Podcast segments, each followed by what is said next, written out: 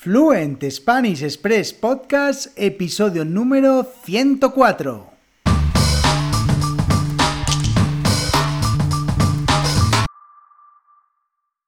Muy buenos días, esto es Fluent Spanish Express Podcast, el podcast para aprender, para practicar y mejorar vuestro español todos los días, de lunes a viernes un nuevo episodio donde comparto contenidos con consejos, con recursos y recomendaciones para llevar vuestro español al siguiente nivel. Hoy, viernes 29 de octubre de 2021, episodio número 104 de Fluent Spanish Express Podcast y, como ya sabéis, esta semana que ha sido todo entrevistas con estudiantes. Hoy terminamos la semana hablando con Sacha, pero antes ya sabéis, mi nombre es Diego Villanueva, soy profesor de español y director de la Academia Online de Español www.fluentespanish.express, donde puedes encontrar contenidos para aprender y mejorar tu fluidez hablando español con lecciones de cultura, de costumbres, cómo vivimos los españoles, cómo pensamos, las expresiones que utilizamos los nativos y todo eso con vídeos, con audios, con textos y además actividades y preguntas en todas y cada cada una de las lecciones. Empezamos con este episodio de hoy de viernes y terminamos la semana con los estudiantes. Me encanta, esta, me encantó esta semana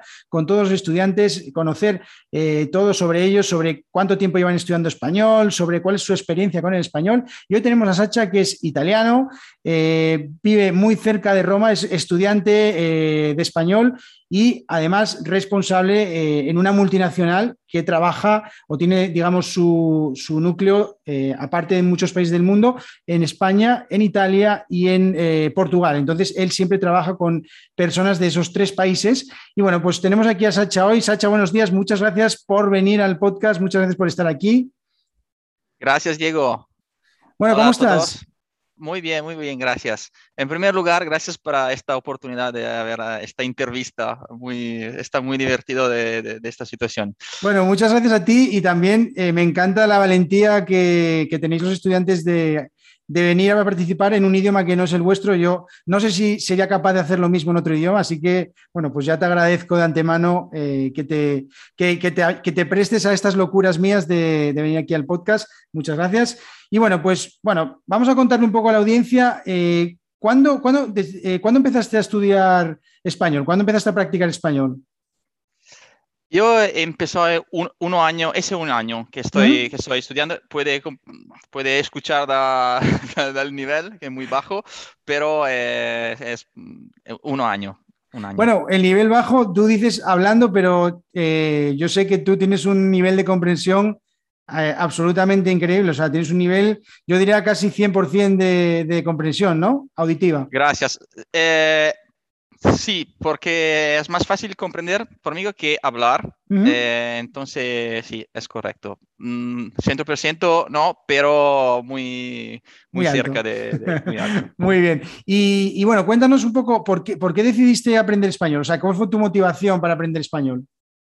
Yo creo que es, es muy importante hablar diferentes idiomas. Uh, entonces, yo hablo uh, un nivel de business en inglés y necesito de ver lo mismo en español, porque uh, como tú dijiste, yo trabajo en una empresa y soy responsable para una, un equipo de Italia, España Portugal. Entonces yo creo que es muy importante comunicar en el idioma nativo de una persona. Eh, entonces... Uh, esto es la motivación principal. A lo mismo, yo creo que es muy interesante aprender idioma, mm, información de cultura, entonces es un... Ajá, muy bien.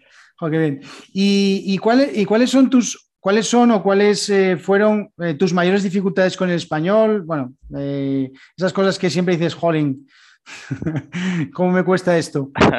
la gramática, pero en general, a ver la, la continuidad de estudiar porque por el trabajo, por necesidad de trabajo, no puede expender una hora, dos horas al día estudiando, entonces por mí el tiempo es una crisis, muy, muy grande. Claro, sí, sí, ese es, uno de los, también uno de los factores determinantes de, mejorar un idioma, que es la constancia y, ser, eh, bueno, pues siempre intentar dedicar un poco de tiempo cada, semana, ¿no? Eh, y, y algún momento, esta pregunta me encanta. Eh, ¿Algún momento en el, que, en el que el español te resultara útil o te sintieras cómodo, dijeras, joder, mira que, estoy utilizando el español, qué bien, que, o sea, qué, feliz estoy por ello? En mi experiencia, poder uh, participar en una reunión con compañeros de España, por ejemplo, y uh, escuchar en el idioma nativo, en español, y comprender es una, un elemento muy, muy importante. Uh -huh. eh, yo puedo realizar que eh, el nivel es más alto, más alto, más alto, entonces el nivel de comprensión es uh, todos la, le ves más uh, mejor, mejor uh -huh. como dices. Exacto, bueno, entonces, bueno. Es muy. Bien. Claro, estar en una reunión y ver y decirle eh, a unas personas que pueden hablar en su idioma nativo, ¿no? Porque entiendo que, que, claro, normalmente me imagino que en tu empresa las reuniones, el idioma oficial, digamos, es el inglés, ¿no?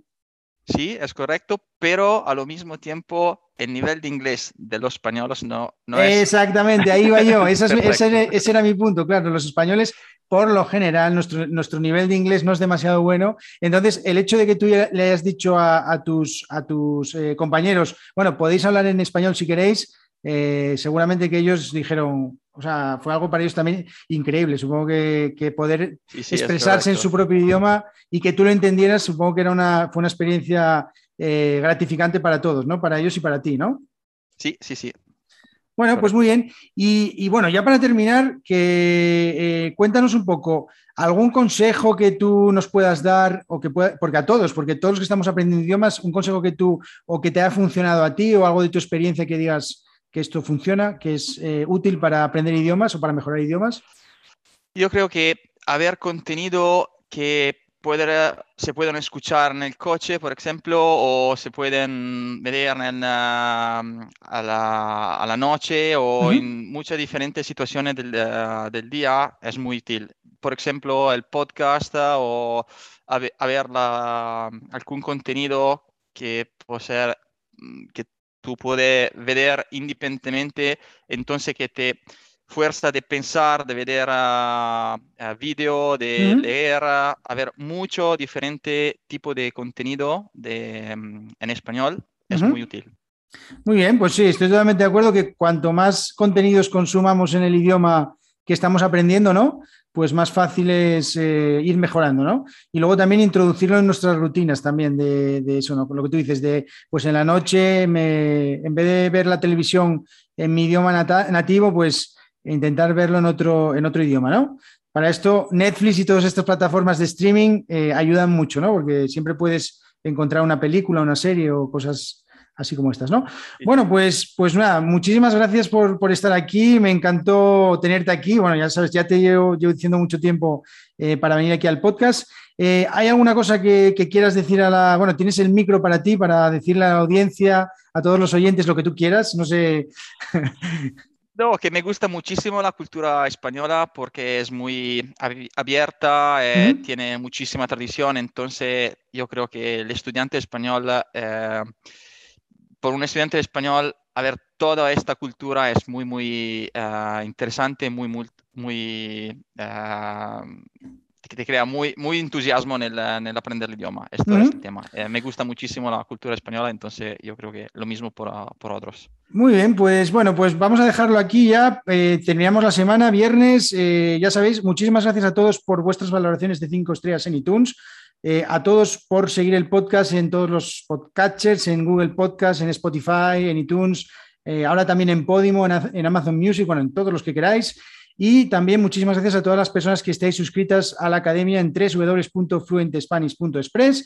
Nos vemos el próximo lunes, ya sabéis, con las preguntas, vuestras preguntas como protagonistas que podéis enviarme a través de podcast.fluentespanish.express. Muchísimas gracias, Sacha, y de nuevo invitado más adelante cuando quieras venir aquí al podcast. Esta es tu casa. Gracias, adiós a todos.